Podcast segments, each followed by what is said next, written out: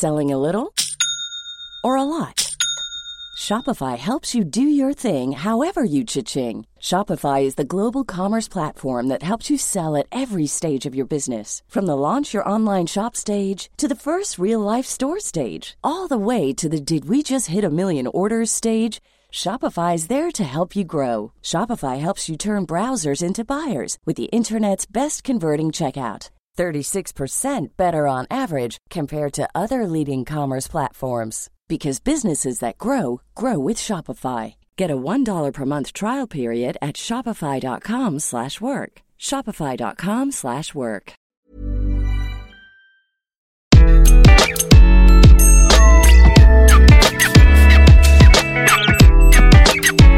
Bonjour, je suis Gaël Châtelain-Berry. Bienvenue sur mon podcast Happy Work édition spéciale. Pendant cet épisode, nous allons parler d'un sujet qui m'intéresse particulièrement, la libération de la parole. J'ai beaucoup écrit et parlé de ce sujet car il me semble effectivement absolument essentiel pour le bien-être au travail.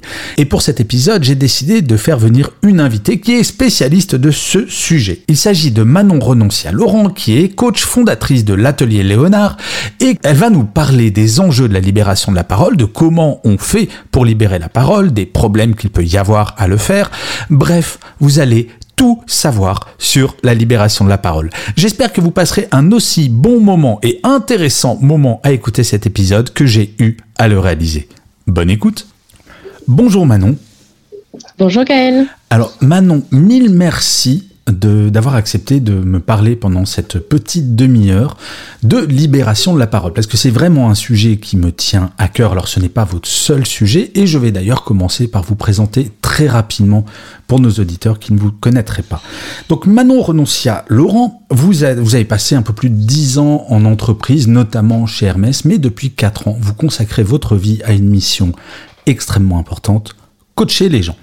Alors, coach, c'est très très large, mais on, s'est rencontrés sur LinkedIn et on a eu pas mal d'échanges sur un sujet que l'on a en commun qui est la libération de la parole. Et je me suis dit, mais pourquoi pas faire un numéro spécial sur la libération de la parole? Donc, nous allons parler exclusivement de cela de libération de la parole et comment votre regard de coach va permettre de faire évoluer peut-être certains de nos auditeurs sur cette problématique qui n'est honnêtement pas toujours simple. Alors ma question, par contre, ma première question, ma chère Manon, est extrêmement simple. Pourquoi est-ce si important de libérer la parole en entreprise? Eh bien, libérer la parole euh, est fondamental parce qu'il s'agit de s'engager dans un, dans un véritable dialogue en réalité, puisque quand on parle de libérer la parole, euh, on parle aussi de euh, autoriser la parole et autoriser aussi une véritable écoute. Donc ça veut dire engager un dialogue vrai à toutes les échelles de l'entreprise. Depuis, il faut qu'il y ait une intention hein, de la part de la direction et puis ensuite de chaque manager et de chaque collaborateur. L'idée, c'est de pouvoir écouter les collaborateurs, écouter les managers également, pour comprendre ce qui va bien, ce qui va moins bien et comment on peut travailler ensemble à améliorer les choses euh, dans deux buts. Le premier qui est le bien-être de chacun et le bien-être collectif et le second qui est euh, de ainsi améliorer la performance collective de, de l'entreprise ou de l'organisation. Bien sûr. Alors moi, je fais un parallèle qui chafouine certains grands spécialistes du management et de l'entreprise, mais je fais fi de, de, cela. Je compare très souvent la libération de la parole en entreprise à la libération de la parole que l'on peut avoir dans notre vie personnelle. Est-ce que cette comparaison, finalement, c'est pas la bonne pour bien faire comprendre aux gens que bah, dans notre vie amoureuse ou avec nos enfants, libérer la parole, c'est aussi ne pas avoir de non-dit, c'est ne pas cacher nos fautes, c'est pas cacher nos erreurs, et de construire quelque chose de plus en plus solide parce que bah, tout est clair. Est-ce que ce parallèle vous parle ou vous faites partie des gens qui font une énorme différence entre les deux? Non, pour moi, c'est absolument similaire, même si les enjeux sont différents.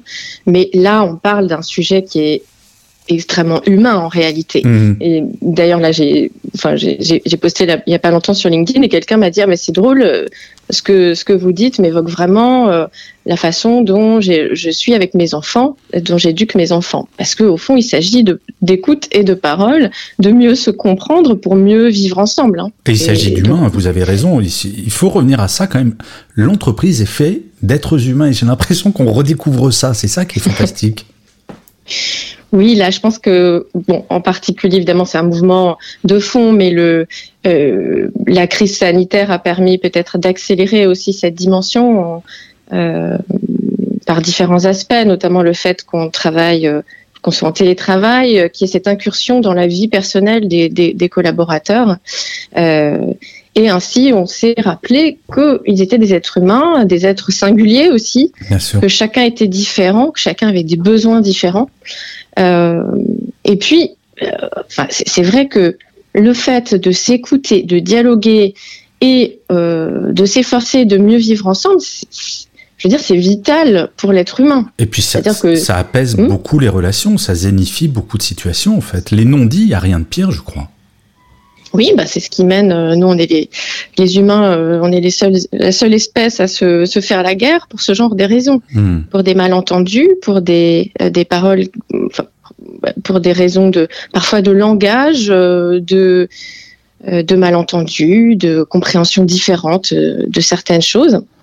Nous, on a besoin, on a un besoin vital de, de, coopérer et de se comprendre pour survivre. Enfin, c'est comme ça qu'on est arrivé jusqu'ici. Bien sûr. Mais alors, euh, voilà, ça c'est les bases sont posées, mais ça a l'air génial. Mais quels sont les freins, vous en tant que coach, que vous constatez chez certains de vos clients? Ou en général d'ailleurs oui. Pour moi, il y, a, il y, a, déjà il y a deux choses là. Dont, enfin, je l'ai déjà un petit peu dit dans la dans cette question de libération de la parole. Il y a la, la parole d'un côté le fait de pouvoir s'exprimer librement, et de l'autre, euh, la libération, je dirais, de l'écoute. Hein, celui qui va écouter, est-il prêt à entendre vraiment? Mhm. Est-il prêt à écouter? Et donc, il y a ces, il y a ces deux enjeux-là en parallèle. Alors, du côté de... Je vais commencer par l'écoute, parce que pour moi, c'est la base. Il faut qu'il y ait déjà des bonnes conditions pour un échange euh, riche et, et, et, libre. Euh, les freins, en matière d'écoute, bah, c'est justement, ça peut être la crainte de, euh, je veux dire, d'ouvrir la boîte de Pandore, la crainte de ce qu'on va entendre. Hmm. Si je suis un manager et que je veux donner la parole vraiment à mes collaborateurs, bah, je peux avoir un petit peu peur de déjà d'être mis en question, moi en tant que manager, ou que mon entreprise aussi soit mise en question sur certains aspects. Je suis pas forcément prêt à entendre la critique. Donc euh, ça, ça c'est quand même un gros frein. Mais ça, je l'entends souvent, ma chère Manon, le, côté on va ouvrir la boîte de Pandore. Mais est-ce que vous n'avez pas le sentiment que les gens qui ont cette crainte sont souvent des personnes qui ont effectivement raison d'avoir peur parce qu'ils ont bien conscience que oui, il faut libérer la parole parce qu'il y a des vrais problèmes et qu'ils préfèrent mettre ça sous le tapis.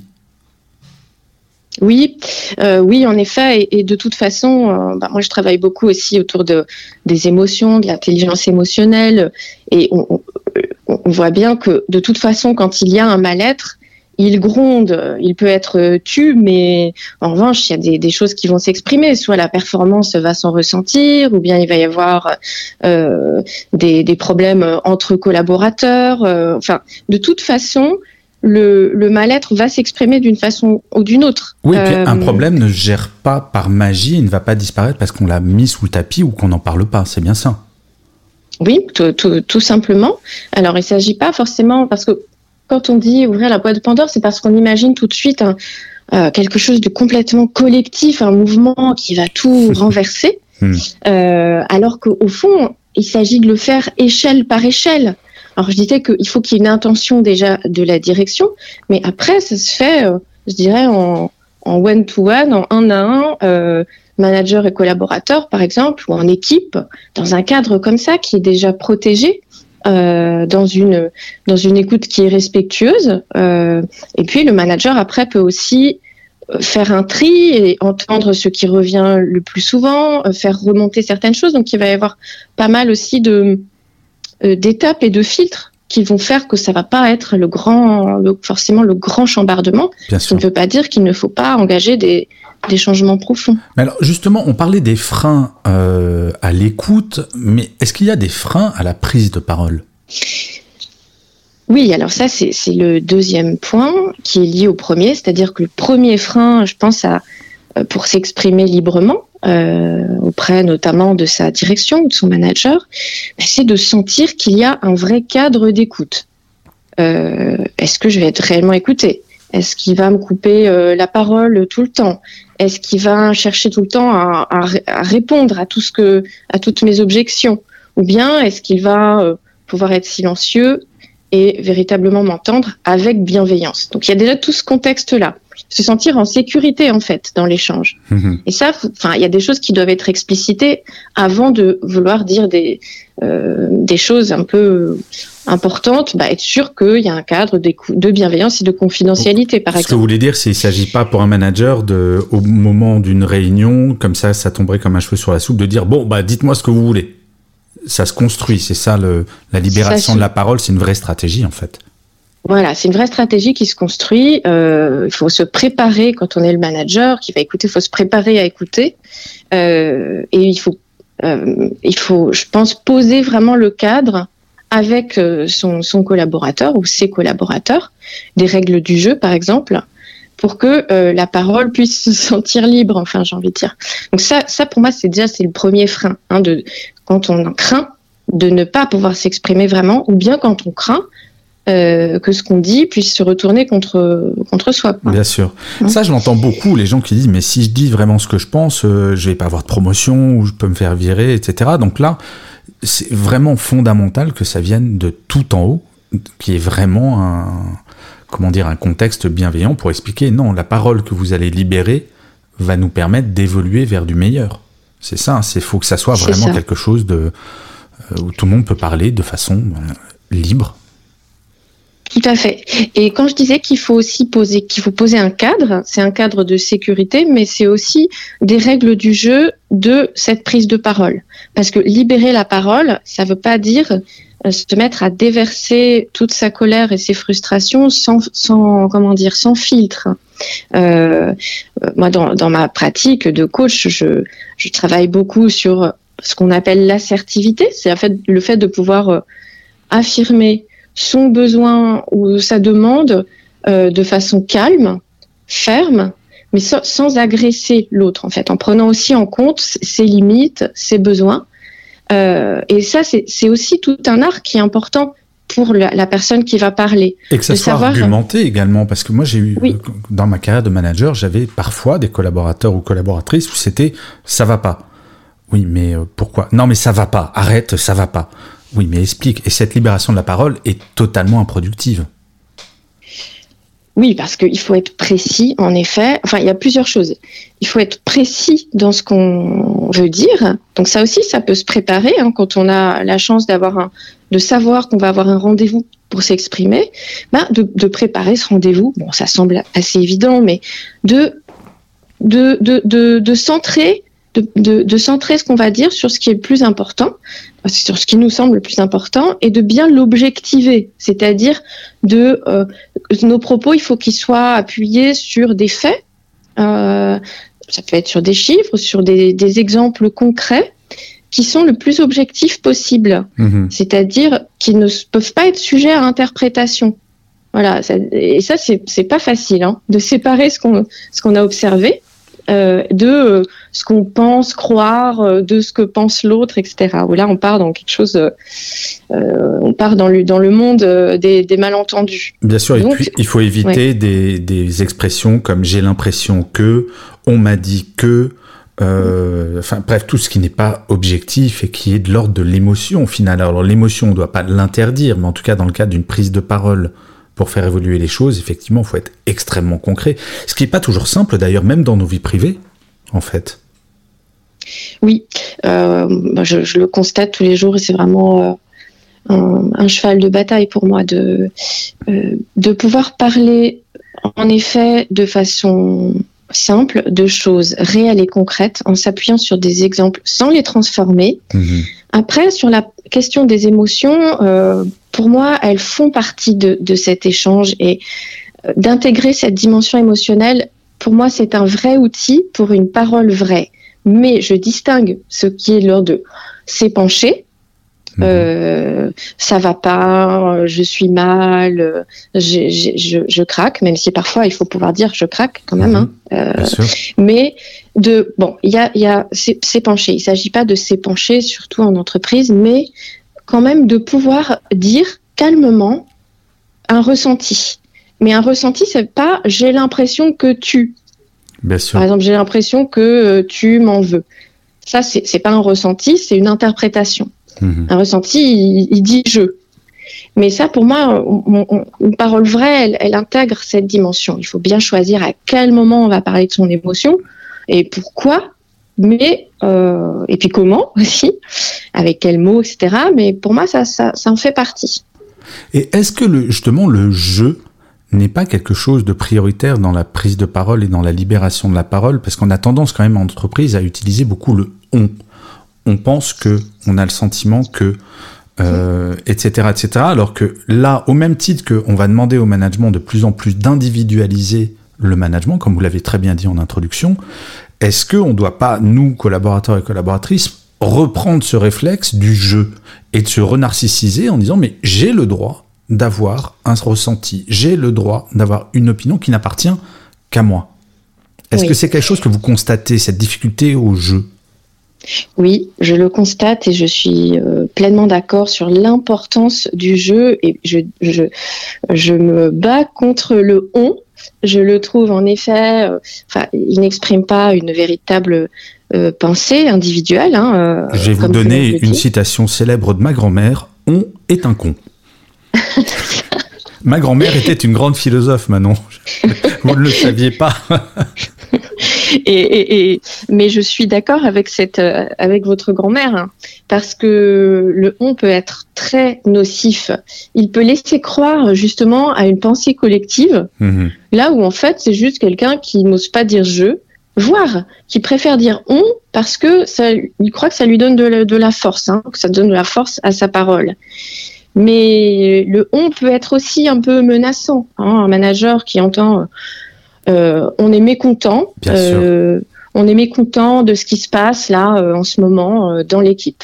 Ouh là là, là le manager peut avoir un peu un peu transpiré. Enfin, qu'est-ce que ça signifie? C'est qui on? Donc pour moi, la première chose à faire quand quelqu'un dit on, c'est demander mais qui est on exactement? Oui, ou alors même de dire parce que qui est on, ça pourrait être interprété par vas-y dénonce tes camarades peut-être dire euh, le on euh, est intéressant, mais par contre là, c'est ton opinion qui m'intéresse, c'est ton regard et pas forcément celle du groupe. Parce que pour le groupe, j'ai un exercice. Eh, maintenant j'ai un cadeau à vous faire. Est-ce que vous êtes prêts à recevoir Non, mais c'est un exercice que je propose beaucoup aux managers qui veulent libérer la parole et qui marche très bien pour passer du jeu au on. Parce que malgré tout, on aime bien ce côté grégaire de, pour pouvoir voir son manager, pour faire évoluer son manager. Là, dans le cadre de faire évoluer un manager, c'est un exercice, j'en suis à plusieurs centaines comme ça, j'ai assisté à certains derrière des glaces teint. Vous prenez, le manager dit à son équipe, voilà, vous allez vous réunir pendant une heure dans cette salle et vous allez remplir deux colonnes. La première colonne, ce que vous trouvez que je fais bien en tant que manager. La deuxième colonne, ce que vous pensez que je peux faire mieux. Mais il y a une règle. Chaque point doit être validé par l'ensemble de l'équipe. Ce qui permet à l'équipe, parce que j'ai assisté à des débats, un collaborateur qui dit Ah, mais j'arrive jamais à le voir, et l'autre collaborateur de la même équipe qui dit Ah, ben je comprends pas, moi je peux le voir quand je veux. Et en fait, ça permet de déclencher une intelligence collective, un regard collectif sur le manager, et ça donne vachement des outils au manager pour lui-même évoluer. Donc le jeu et le on, je crois que ça va dépendre des situations, il ne faut pas opposer l'un à l'autre, mais peut-être en fonction des situations, euh, donner l'opportunité à l'équipe de parler en tant que on, parce que c'est rassurant, malgré tout, mais de donner cette ouverture à chacun de parler en son nom. Et je crois que c'est ça qui est dur, mais depuis qu'on est tout petit, on n'ose pas lever la main pour dire je suis pas d'accord à la maîtresse ou au maître. C'est dur mm. quand même dans notre éducation. Il y a le poids de l'éducation quand même, non? Oui, il y a, l'éducation. Euh, de voilà et puis à ce côté on doit rester sage pas trop euh, euh, pas trop s'exprimer et surtout individuellement parce qu'on risque risquer de se démarquer des autres euh, et peut-être donc de d'être un peu exclu. Mais ça, enfin, je pense que l'humain, enfin d'ailleurs, je pense que c'est très animal. Enfin, euh, l'humain a besoin de se sentir faire partie d'un collectif et et c'est pour ça que ce, cadre dont je parlais, ce cadre de dialogue, ces règles du jeu, elles sont, elles sont fondamentales pour se sentir en sécurité, pour pas avoir l'impression que justement on risque d'être exclu ou pénalisé à titre individuel pour ce qu'on a dit. Et j'ai bien aimé votre exercice. Euh, moi, j'apporterais une, une, nuance, c'est que pour moi, c'est un nous. Voilà. Enfin, c'est un peu jouer avec les mots, mais je pense que ça compte. Hein.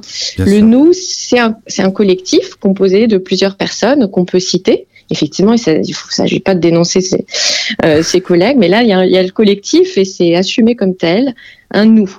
Et puis à côté de ça, il y a le jeu euh, et le fait de pouvoir affirmer. Moi, en tant que coach, je travaille beaucoup avec mes clients sur la, question de la singularité.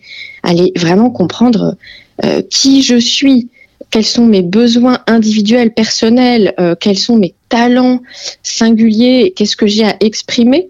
Et c'est comme ça que je vais pouvoir apprendre petit à petit à dire je, à oser dire je, parce que c'est comme ça aussi qu'au niveau individuel, je vais pouvoir euh, créer un chemin à moi, quoi, euh, y compris dans une même entreprise, pour ne serait-ce que me sentir mieux dans mon, dans mon travail. Pour ça, le jeu est indispensable parce qu'on n'a pas tous les mêmes besoins. Et ça fait du bien de pouvoir dire jeu, ça renarcissise et c'est vraiment fondamental. Alors, ma chère Manon, on va arriver euh, proche de, de, de, la fin de cet entretien, mais il me reste encore une ou deux questions. Euh, alors, mis à part faire appel à vos services ou à un coach, euh, si vous deviez donner un conseil à un manager ou à un manager, d'ailleurs un seul, euh, pour commencer à travailler sur la libération de la parole, ça serait quoi? Je sais que la question est un peu vacharde et complexe, mais je suis comme ça. Vers la fin d'interview, je donne des questions un peu plus vachardes. non, est-ce que vous auriez un conseil pour attaquer cette démarche? Alors peut-être à un manager plutôt, puisque c'est, euh, comme on le disait, il faut quand même que ça soit enclenché par la direction. Qu'est-ce que vous feriez? Alors, j'aurais un... la, la, question est complexe, mais je vais tenter de, de répondre simplement. Mon premier conseil au manager, c'est d'apprendre à se taire. oui, c'est très vrai. C'est un peu provocateur. Non, mais c'est très vrai. C'est voilà, c'est d'apprendre à se taire pour pouvoir véritablement écouter. Et pour moi, écouter, c'est d'abord pouvoir se taire et pour laisser l'échange émerger. Voilà, ça, ce serait. Et surtout, ne pas avoir le sentiment, quand un collaborateur, une collaboratrice commence une phrase, qu'on connaît la fin. Et donc vraiment se taire jusqu'à ce que la personne se taise. Alors, encore plus complexe comme, euh, euh, comme question. Moi, ça m'est arrivé, dans ma carrière professionnelle, d'avoir des managers qui étaient bouchés à l'aimerie, qui n'écoutaient rien, qui étaient un peu assez proches de Darth Vader, en fait, pour, pour rien vous cacher. Quel conseil vous donneriez à un manager qui, justement, adorerait pouvoir parler? Est-ce que on sollicite un entretien Est-ce qu'on le fait par écrit pour plus poser les choses et expliquer au manager l'intérêt de pouvoir parler? Comment on, comment on peut s'y prendre pour manager son Là, manager d'une certaine manière? Oui, donc pour, pour le solliciter pour euh, pouvoir exprimer des choses, c'est ça? Ouais. Avec lui ou elle. Euh, moi, je ne mettrai rien par écrit. Euh, S'il n'y a pas justement tout ce cadre de sécurité qui est établi, je, par écrit, je solliciterai simplement un rendez-vous en disant euh, que bah, j'ai besoin euh, qu'on se, ou bien est-ce que euh, on pourrait se voir à deux J'ai, il y a quelque chose d'important dont je voudrais te parler. D'accord. Voilà, mettre un petit peu en scène ce moment, mais pas pas par stratégie, mais simplement pour montrer que c'est un moment qui doit être un peu formel. Un peu formel. Mm-hmm. Oui euh, et aussi pour attirer son, son, attention. Et le deuxième conseil, si c'est face à, à quelqu'un qui n'écoute pas ou bon, qui, est, qui est très fermé, et eh ben là, pour le coup, euh, je pense que le fait d'intégrer une dimension émotionnelle peut aider. Et là encore, de façon très cadrée, hein, mais pour déclencher l'empathie de son interlocuteur. Oui, une prise de conscience de, de, voilà, de l'interlocuteur oui. sur son incapacité à écouter sans être agressif, mais dire, tu vois, par exemple, tu viens de me couper la parole, comme je viens de, de oui. vous le faire d'ailleurs, Manon, lamentablement, et euh, de dire, euh, voilà, c'est exactement ce genre de choses dont j'aimerais qu'on parle, par exemple, c'est ça? Oui, par exemple, voilà, en objectivant, avec un exemple là, qui est incontestable, et puis de dire, et on, moi j'irais jusqu'à dire, alors, quand vous faites ça, quand vous me coupez la parole, je me sens un peu frustrée. Mhm. Euh, moi, j'ai besoin là de, de pouvoir euh, d'être entendue, euh, que vous m'entendiez, et donc bah, je, je voudrais vous demander là de euh, pouvoir vous exprimer les choses sans que vous m'interrompiez pendant quelques minutes. Est-ce que ça vous semble possible? Oui, et puis toujours de rester calme. Et c'est vrai que le calme, mine de rien, enfin j'ai toute une théorie là-dessus, mais on n'a pas le temps, mais sur le, le fait de rester calme, c'est très déconcertant pour les gens qui ne le sont pas, et ça permet de faire euh, évoluer les choses. Alors, euh, maintenant, vous parliez de frustration, ben là c'est moi qui vais être frustré parce qu'on arrive à la fin de notre entretien.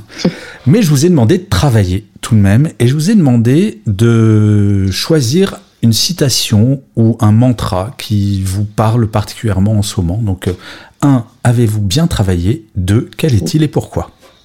J'ai bien travaillé. C'est bien. J'ai, oui, j'ai une citation que, que j'aime beaucoup et qui correspond bien à ce que je défends chaque jour dans mon travail de coach. L'homme a deux oreilles et une seule bouche pour écouter deux fois plus qu'il ne parle.